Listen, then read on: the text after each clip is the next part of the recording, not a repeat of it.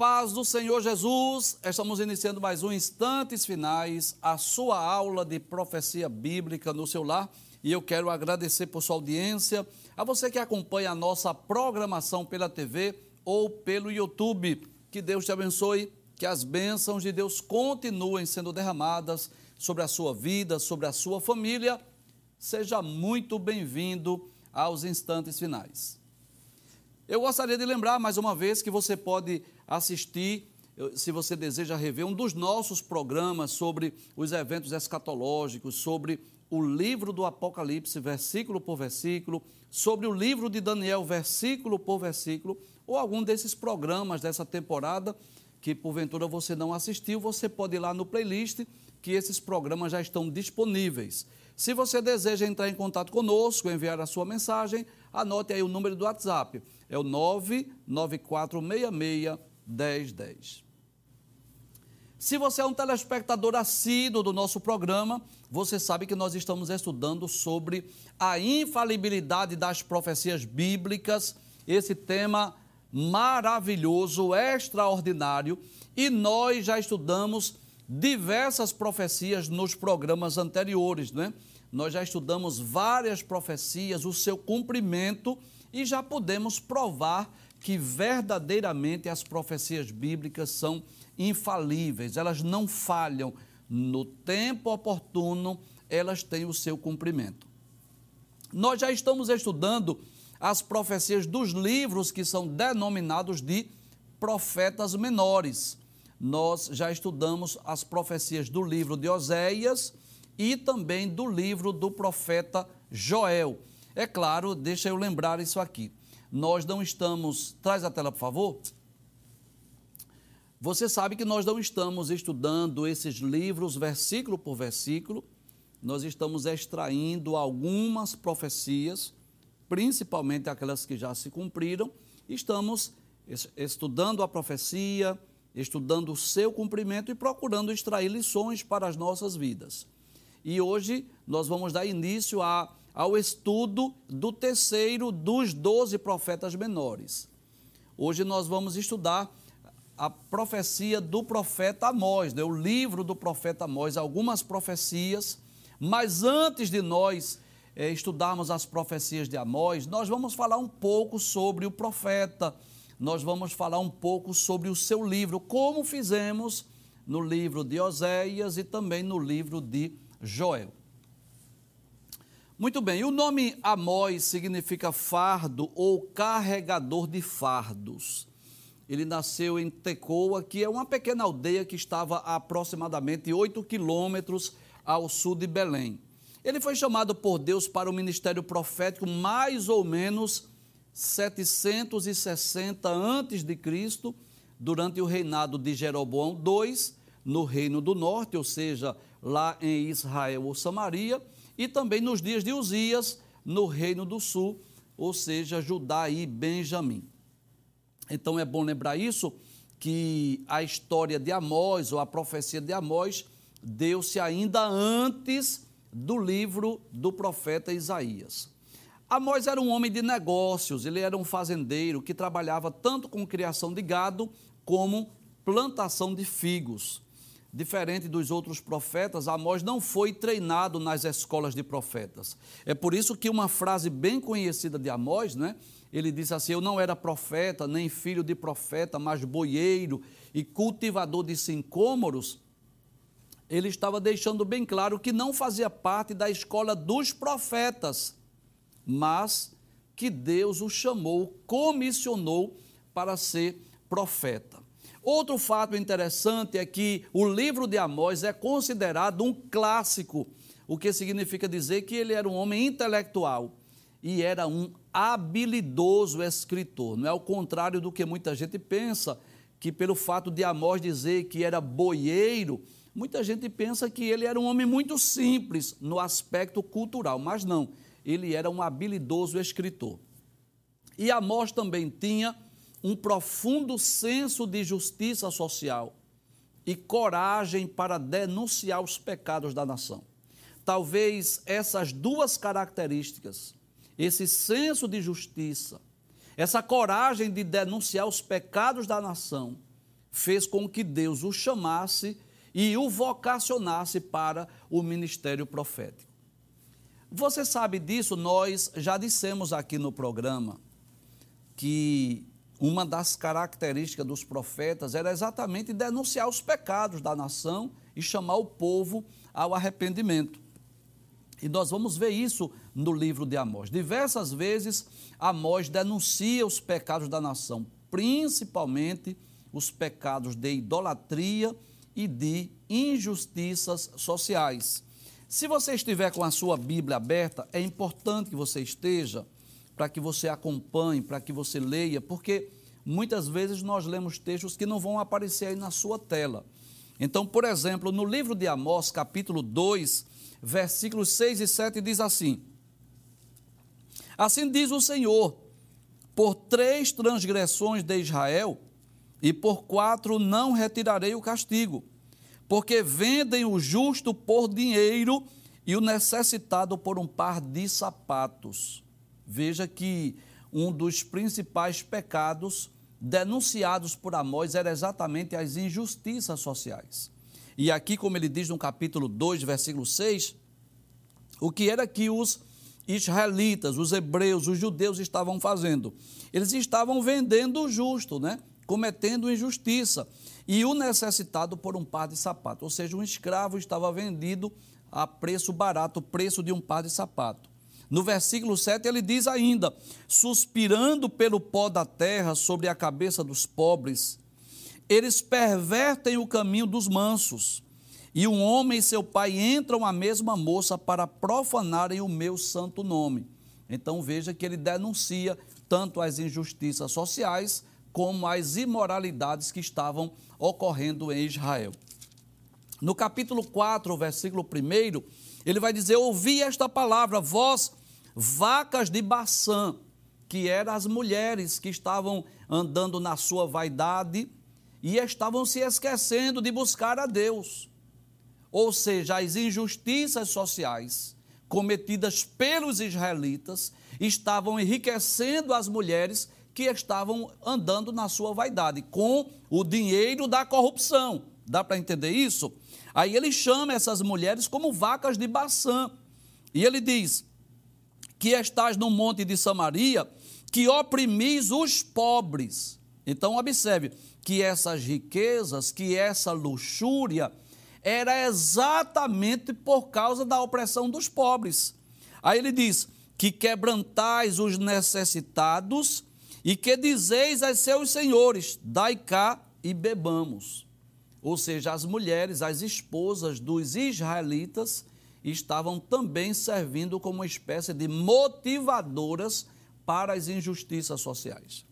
No capítulo 5, versículo 12, ele diz assim: Porque sei que são muitas as vossas transgressões e enormes os vossos pecados afligis o justo, tomais resgate e rejeitais os necessitados na porta.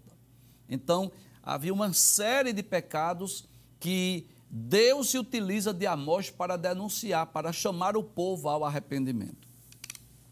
Mas ainda um outro fato interessante é que Amós também profetizou para diversas nações. Se você estiver com a sua Bíblia, você pode conferir comigo que, embora ele seja natural lá de Judá, a cerca de 8 quilômetros de Jerusalém, de, de Belém, que diga aquela aldeia chamada Tecoa, mas ele profetizou não só para Judá, não só para o reino do sul, ele profetizou também para Samaria, para o reino do norte, mas para diversas nações. Se você estiver com a sua Bíblia aberta, você vai conferir. Capítulo 1, versículo 3, ele profetiza para Damasco. Capítulo 1, versículo 6, ele vai profetizar contra Gaza. Capítulo 1, versículo 9, contra Tiro. Capítulo 1, versículo 11, contra Edom. Capítulo 1, versículo de número 13, contra Amon. E no capítulo 2, versículo 1, contra Moabe versículo 4 contra Judá e versículo 6 contra Israel. Então veja que além de ele profetizar para o reino do norte, e para o reino do sul. Ele profetiza contra os moabitas, os amonitas, os edomitas, o povo de Damasco, de Tiro e de Gaza. Ele foi um profeta levantado por Deus para ser é, profeta para várias nações. Mas além de ser um profeta, escritor, o livro de Amós também nos mostra que ele foi um grande intercessor. Essa era uma das características principais de Amós. Lendo, estudando o livro de Amós, eu me lembrei de Jeremias. Porque Amós viu a corrupção do povo, Amós denunciou o pecado do povo, mas quando Deus diz que vai destruir, Amós intercede a Deus pelo povo. E é sobre isso que nós vamos estudar hoje. Abre a tela, por gentileza. Nós vamos estudar. Pode passar, por gentileza, a tela principal. Isso. Este é o tema do nosso programa de hoje.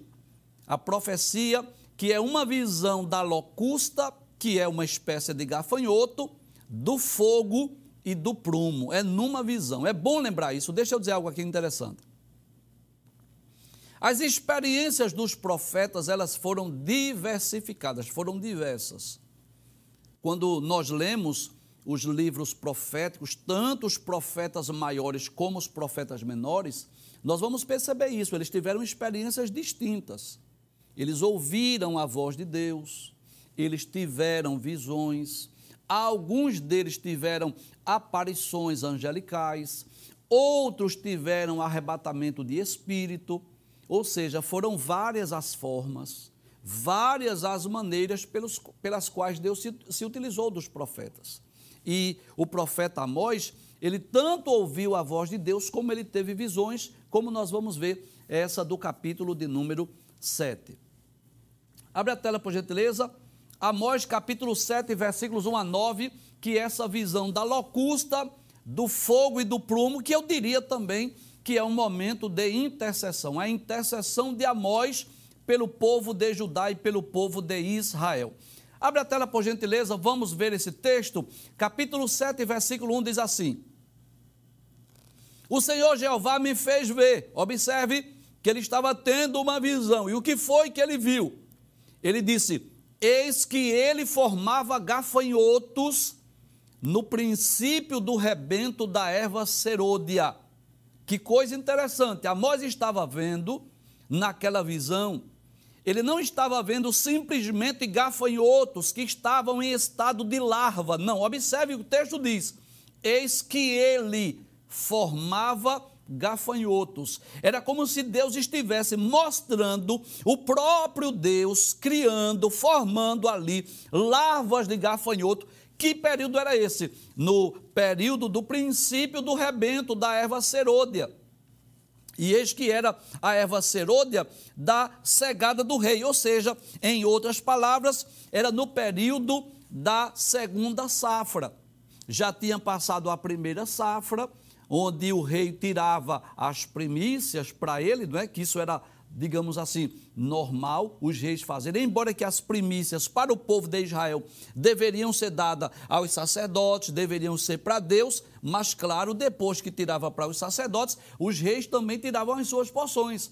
E esse período era como se fosse da segunda colheita, a plantação da segunda colheita que estava ali e Amós começa a ver Deus, como que Deus formando ou criando aquelas larvas, aqueles gafanhotos, aquela locusta. E ele fica observando na visão o que é que Deus tinha ali mostrar e o que Deus tinha ali dizer. Passe a tela, por gentileza. Versículo de número 2. Aí nós vamos perceber no versículo de número 2 que o texto diz assim: E aconteceu que, como eles tivessem comido completamente a erva da terra. Detalhes, isso era numa visão. Isso não tinha ocorrido ainda. Isso ainda era uma visão. Eles comeram completamente a erva da terra. Aí eu disse: Senhor Jeová, perdoa. Como se levantará agora Jacó? Pois ele é pequeno. Traz a tela, por gentileza. É como se Amós entendesse, Deus está preparando um juízo, um mal, um castigo. E Amós sabia disso, porque se você ler o livro, você vai perceber. Eu vou repetir.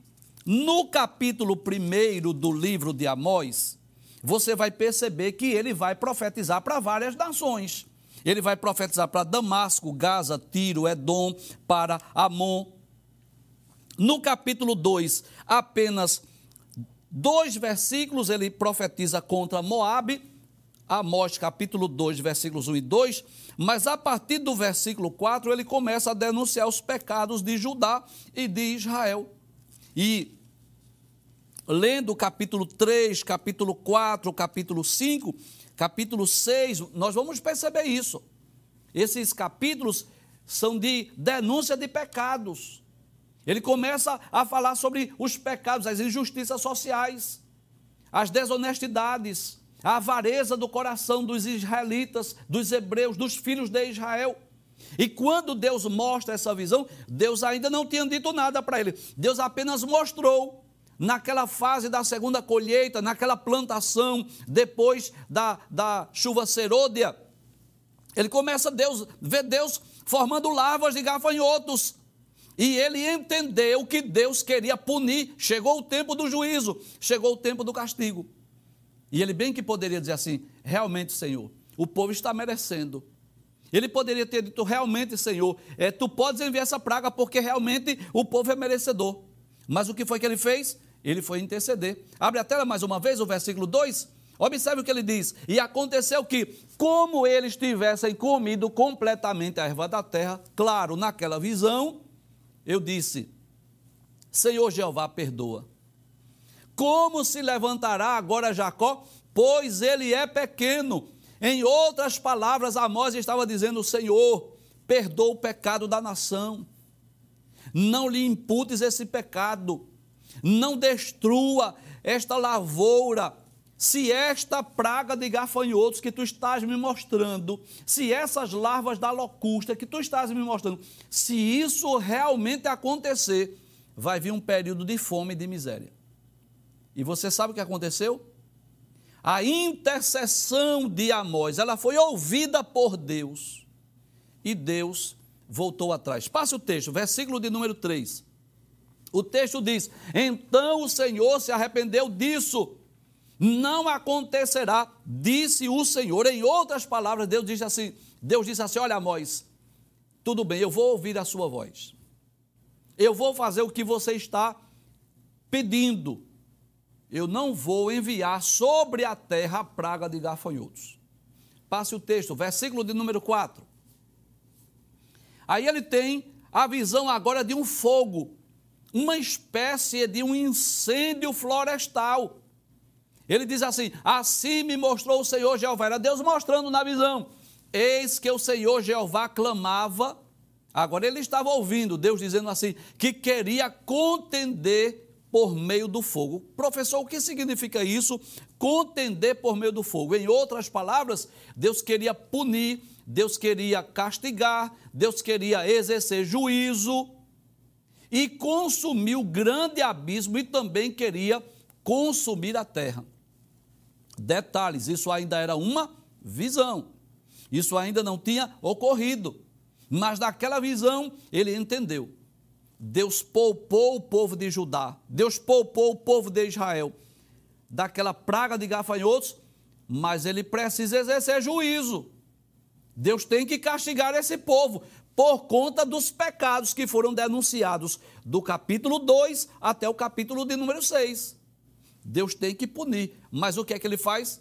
Ele intercede mais uma vez ele vai mais uma vez pedir a Deus que Deus poupe o povo de Israel. Passe o texto, por favor, versículo de número 5, veja o que o texto diz. Então eu disse, olha aí, é Amós quem está dizendo, Senhor Jeová, cessa agora. Como que diz assim? Para este fogo, para esse juízo, para esse castigo. Ele diz assim: como se levantará Jacó? E Jacó aí, claro, não é uma pessoa. Jacó está representando o povo de Israel. E ele diz: Pois ele é pequeno.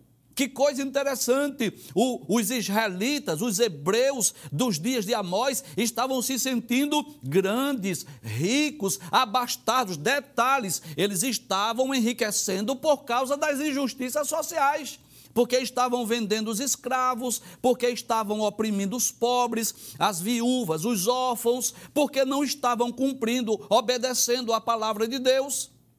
Mas a visão de Amós disse assim: olha, ele é pequeno. Como que diz assim, eles até que estão se sentindo grandes, mas ele é pequeno. Abre o, texto mais uma vez. Aí ele diz: Pois ele é pequeno. Detalhes. Mais uma vez o Senhor se arrependeu disso. Deus disse assim: Nem isso acontecerá, disse o Senhor Jeová. Primeira vez, Deus disse assim: Eu vou mostrar a Amós aqui essa larva da locusta, de gafanhotos. Amós intercede, Deus diz: Tudo bem, eu não vou fazer isso. Deus mostra o incêndio florestal, dizendo assim: Eu quero contender com fogo agora, eu quero destruir esse povo, essa nação, essa terra com fogo. Amós intercede mais uma vez. Vai pedir a Deus mais uma vez. Intercede. Deus diz assim: tudo bem, eu não vou fazer. Mas Deus, que é justo, dá outra visão a Amós. Passe o texto, por gentileza. Versículo de número 7. E o que foi que ele viu agora?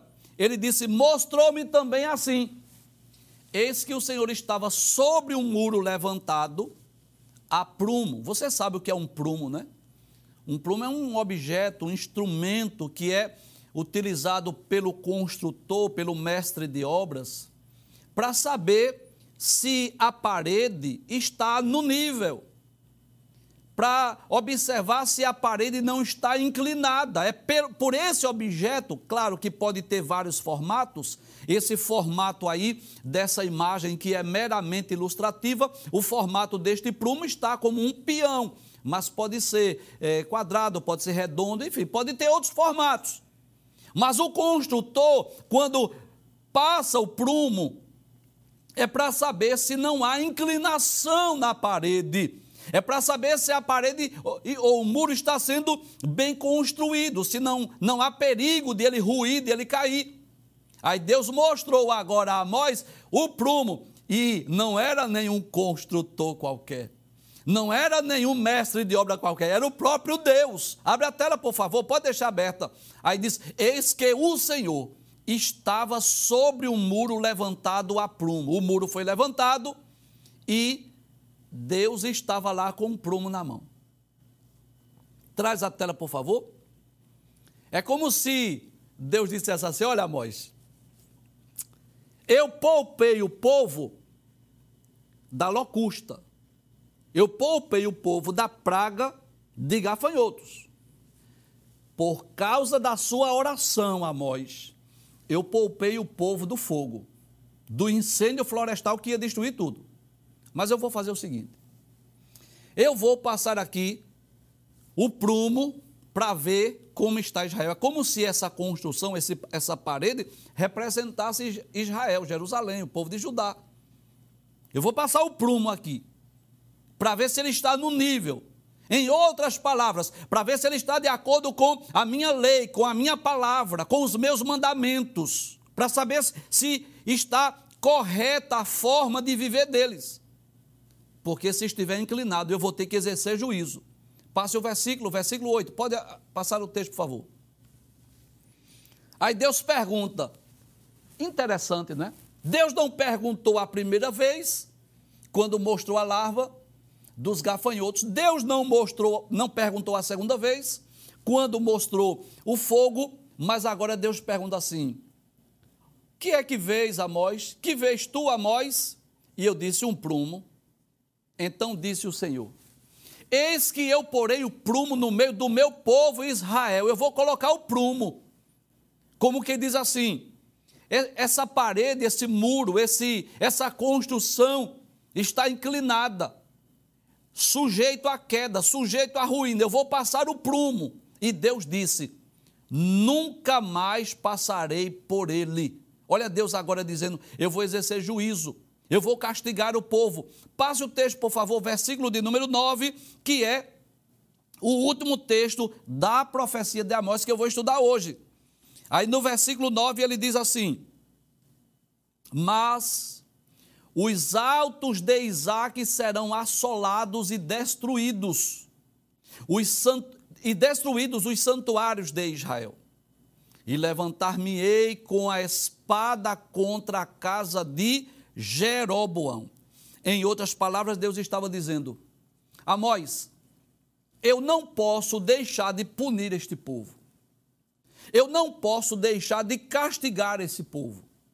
Você intercedeu a primeira vez, eu, eu poupei, eu perdoei.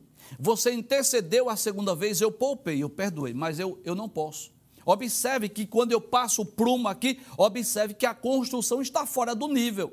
A parede está inclinada. Eles estão cometendo abominações. Sabe o que significa isso? Eu vou ter que exercer juízo. E não é isso que acontece em nossos dias? Não é isso que acontece, por exemplo, com muitos filhos de crente, que por causa da intercessão de papai e mamãe, Deus preserva, Deus guarda a vida, Deus dá livramento, Quantas vezes o, o marginal lá, aquele concorrente lá do tráfico de drogas, vai em busca dele para matar, mas por causa da intercessão de papai e mamãe, Deus livra, Deus protege, Deus guarda, Deus dá livramento e Deus vai dando oportunidades. Que coisa interessante. Deus dá oportunidade para que ele se arrependa. Só que, às vezes, o coração da pessoa é como o coração dos filhos de Israel. É um coração obstinado que Deus chama, que Deus levanta profetas, que Deus dá oportunidades, que Deus chama ao arrependimento, que alguém intercede e Deus poupa. Mas só que chega o momento que Deus tem que exercer juízo. Quer ver um exemplo disso? No capítulo de número 32 do livro do Êxodo, você sabe disso? Deus chamou Moisés para subir o Sinai. Moisés, Moisés estava lá no monte, recebendo de Deus os mandamentos, a lei, as ordenanças. E Moisés demorou, demorou lá, no monte, na presença de Deus, conversando com Deus, recebendo as instruções, os mandamentos, as ordenanças. E quando Moisés desce, o povo havia pecado. O povo havia se corrompido. Haviam pressionado Arão, e Arão pediu ouro dos pendentes das mulheres e fez os bezerros de ouro. E pior do que isso, ele disse que foram aqueles deuses, foram aqueles bezerros que tiraram eles da terra do Egito. Imagine a contradição. O Deus que tirou o povo de Israel lá do Egito era o Deus vivo, não era feito por mãos humanas. Aqueles bezerros foram feitos naquela ocasião, era impossível que aquele Deus feito naquela hora tivesse feito tantos milagres extraordinários. E Deus disse: Eu vou destruir capítulo de número 32, versículo de número 9 do livro do Êxodo, o poder da intercessão. Tanto a intercessão de Moisés, como a intercessão de Amós, ou a intercessão do próprio Cristo, capítulo 17 do Evangelho escrito por Mateus. Você sabe disso, a oração intercessória de Cristo. No versículo de número 9 do capítulo 32 do Êxodo, disse mais o Senhor a Moisés: Tenham visto a este povo e eis que é povo obstinado. Você sabe o que é um povo obstinado? Uma pessoa obstinada é uma pessoa que despreza, que rejeita as oportunidades, que Deus chama, que Deus dá oportunidade, que Deus ouve a oração, a intercessão de alguém, mas o coração é obstinado. É uma pessoa que tem dificuldade de se quebrar, de se curvar, de se arrepender, de pedir perdão de buscar a Deus. Capítulo 32, versículo 9. Deus diz acerca do povo de Israel: dizendo assim: Tenham visto esse povo, e eis que é povo obstinado. Ele tem um coração duro. Eles têm dificuldade para reconhecer o seu erro, para se arrepender, para pedir perdão, para pedir misericórdia. Versículo 10. Aí Deus diz assim: Agora, pois, deixa-me que o meu furor se acenda contra eles. Que coisa interessante. Como é que um Deus onipotente, soberano, vai pedir permissão ao ser humano? Por qual razão Deus pergunta? Por que é que Deus não mandou logo fogo do céu? Não destruiu aquelas pessoas, não exerceu juízo? É porque Deus respeita a liderança. Deus respeita o líder que ele colocou lá. E Deus havia chamado Moisés para libertar o povo, e Deus vai perguntar ao líder: o que é que eu faço? Deixa eu fazer isso? Versículo 10. Agora, pois, deixa-me que o meu furor se acenda contra eles e os consuma, e eu farei de ti uma grande nação.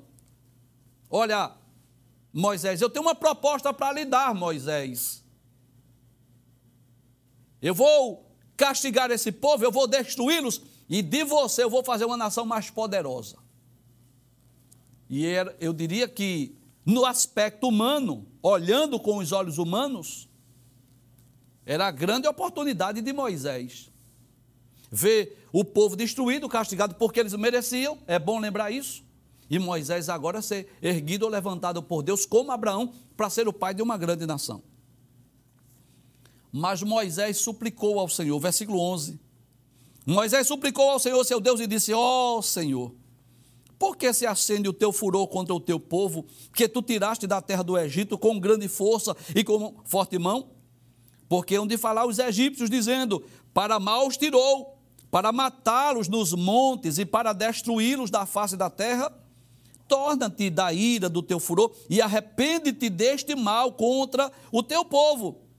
Lembra-te de Abraão, Isaque e de Israel, teus servos, aos quais por ti mesmo tens jurados, e lhes dissesse: Multiplicarei a vossa semente como as estrelas dos céus, e darei a vossa semente toda essa terra, de que tenho dito, para que a possuam por herança eternamente. Então o Senhor arrependeu-se do mal que dissera que havia de fazer ao seu povo. Por causa da intercessão de Moisés, Deus poupou aquele povo. É claro que se você continuar lendo, você vai perceber que os idólatras foram castigados, mas Deus não destruiu todos os israelitas. E no capítulo 7 de Amós, nós vamos ver algo semelhante. Deus, Deus mostra a primeira visão da locusta. Aí Amós intercede. Deus diz: tudo bem, não vou mandar. Deus mostra a segunda visão do incêndio. Amós intercede. Deus diz: tudo bem. Aí depois Deus mostra o prumo e Deus pergunta a Amós: o que é que você está vendo? Um prumo. Muito bem. Eu vou passar pelo povo. Era como se Deus dissesse assim: eu dei, eu dei tempo, eu dei oportunidades mas eles rejeitaram. Eu vou passar o prumo. Se a parede estiver inclinada, significa dizer que eu vou exercer juízo, que eu vou castigá-los. E foi exatamente isso que aconteceu com os filhos de Israel. Lembre-se, Amós profetizou por volta do ano 760 a.C., antes mesmo da profecia de Isaías, e eu posso dizer que essa profecia cumpriu-se na íntegra. Volta mais uma vez, só o versículo 9, por gentileza, só para nós relembrarmos. Aí Deus diz assim: Mas os altos de Isaac serão assolados. E Isaac aí representa o povo de Israel. É Deus dizendo a Amós: Amós, os altos de Israel serão assolados e destruídos os santuários de Israel. Eu vou fazer com que sejam destruídos os santuários e os altos sejam assolados e levantar-me-ei com a espada contra a casa de Jeroboão. E Jeroboão, você sabe que dois reis, por nome de Jeroboão, reinaram em Israel. Tanto o primeiro rei de Israel, depois da divisão dos reinos, lembra disso? Primeiro livro dos reis, capítulo 12. Então Jeroboão ficou com as dez tribos. E por volta de 760, também havia outro rei em Israel chamado Jeroboão, que é conhecido como Jeroboão II, para não, não confundir os personagens. Mas será que essa profecia se cumpriu? Com certeza cumpriu-se na íntegra, porque Israel foi levado para o cativeiro por volta de 722 a.C. Pode abrir a tela, por gentileza? Eu, eu já estudei, já mostramos esse texto em outras ocasiões, mas vamos apenas ler. No nono ano de Oséias, que esse Oséias não era o profeta, o rei da Assíria tomou a Samaria e transportou a Israel para a Síria. E fez-os habitar em Ala, em Abor, junto ao rio Gozã e nas cidades dos Medos. Pode passar o texto, versículo 7. E sucedeu que, por assim, assim por os filhos de Israel pecarem contra o Senhor seu Deus, que os fizera subir da terra do Egito, de debaixo da mão de Faraó, rei do Egito, e temeram a outros deuses. Em outras palavras, o texto está dizendo: Deus tirou os filhos de Israel do Egito, mas ao invés, ou em vez de eles temerem a Deus, eles foram temer e adorar a outros deuses. Olha aí a razão, o motivo do seu castigo. Passe o texto, mas não para por aí. Eles andaram nos estatutos das nações que o Senhor lançara fora de diante dos filhos de Israel e nos costumes dos reis de Israel. Em outras palavras, eles não andaram de acordo com a lei de Deus, não, não andaram de acordo com os mandamentos do Senhor. Eles começaram a andar nas leis das nações que foram destruídas que foram lançadas da terra de Canaã e no costume dos reis de Israel, ou seja, nas suas práticas idólatras e pecaminosas. Passe o texto, por favor, versículo de número 9. E os filhos de Israel fizeram secretamente coisas que não eram retas. Secretamente aos olhos humanos, claro, porque aos olhos de Deus ninguém pode fazer nada secreto. Coisas que não eram retas contra o Senhor seu Deus e edificaram altos em todas as suas cidades, desde a torre dos atalaias até a cidade forte. Pode passar o texto. E levantaram estátuas, imagens do bosque, em todos os altos outeiros e debaixo de todas as árvores verdes. Começaram a erguer ídolos, imagens, estátuas. Começaram a adorar vários deuses, vários ídolos, o que Deus havia proibido. Pode passar o texto, por favor e queimaram ali incenso em todos os altos, como as nações que o Senhor transportara de diante deles. Ou seja, Deus expulsou as cidades por causa da idolatria e os hebreus, quando conquistaram Canaã, começaram a praticar os mesmos pecados e fizeram coisas ruins para provocarem a ira do Senhor. Pode passar o texto. E serviram a ídolos, dos quais o Senhor lhe dissera: Não fareis essas coisas Passe o texto, versículo 13. Aí diz: e, e o Senhor protestou a Israel e a Judá. Olha aí, pelo ministério de todos os profetas e de todos os videntes, inclusive Amós. Amós foi um desses profetas que Deus protestou, que Deus falou, que Deus denunciou os pecados, chamando-os ao arrependimento. Olha aí, convertei-vos de vossos maus caminhos guardai os meus mandamentos e os meus estatutos, conforme toda a lei que ordenei a vossos pais, e que eu vos enviei pelo ministério de meus servos, os profetas. Mas o que eles fizeram? Passe o texto, versículo 14. Eles não deram ouvidos. Porém, não deram ouvidos, não creram, não obedeceram, antes endureceram a sua cerviz, como a cerviz de seus pais que não creram no Senhor seu Deus, ou seja, eles foram incrédulos, eles foram rebeldes. Finalmente, o versículo 23: Até que o Senhor tirou a Israel de diante da sua presença, como falara pelo ministério de todos os seus servos, os profetas. Assim, Israel foi transportado da sua terra à Síria, onde permanece até o dia de hoje. E o que é que nós podemos aprender com esta profecia, ou esse texto de Amós capítulo 7. Duas grandes lições nós aprendemos. A primeira, o poder da intercessão.